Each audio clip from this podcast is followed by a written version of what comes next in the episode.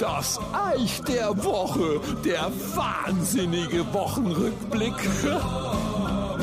Servus, bevor wir anfangen, erstmal eine kurze Anekdote gestern aus dem Supermarkt. Da höre ich eine Kundin so, entschuldigen Sie, äh, wo ist denn das Streusalz? Und die Mitarbeiterin äh, draußen im Container, aber der ist zugefroren.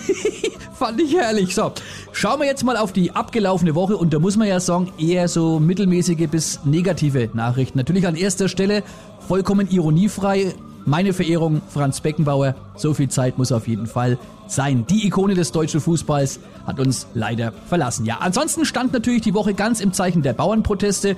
Und ich habe sehr häufig gelesen, jawohl, der Anfang ist gemacht und es müssen noch viel mehr auf die Straße gehen.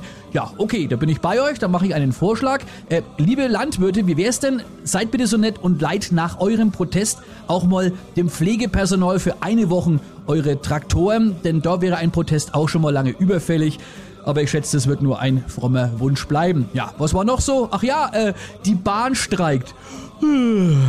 Also, sorry, das tankiert mich echt schon lange nicht mehr, weil rein beruflich habe ich der Bahn schon lange den Rücken gekehrt, weil ich würde ja so gut wie nie pünktlich zu meinen Auftritten kommen. Echt jetzt. Mancher sagt jetzt vielleicht, jetzt komm eigentlich du mit der Bahn. So schlimm sind die Verspätungen jetzt aber nicht. Ach ja? Entschuldigung, ich warne euch wieder mal am Bahnhof. Fällt ein Zug an, steigt einer aus, kommt auf mich zu und fragt allen Ernstes, entschuldigen Sie, wo ist denn hier die nächste Telefonzelle? so viel zum Thema Verspätung. Aber ja, hat ja auch seine Vorteile, wenn sich die Bahn mal verspätet. Schau, wenn du den 11.30 Uhr Zug verpasst, kannst du immer noch den 10.30 Uhr Zug nehmen. Der ist ja auch noch unterwegs. Hast sogar noch eine Stunde Zeit gespart, ja. Aber wo Zeit, ich habe was sehr Schönes bei Social Media diese Woche gelesen.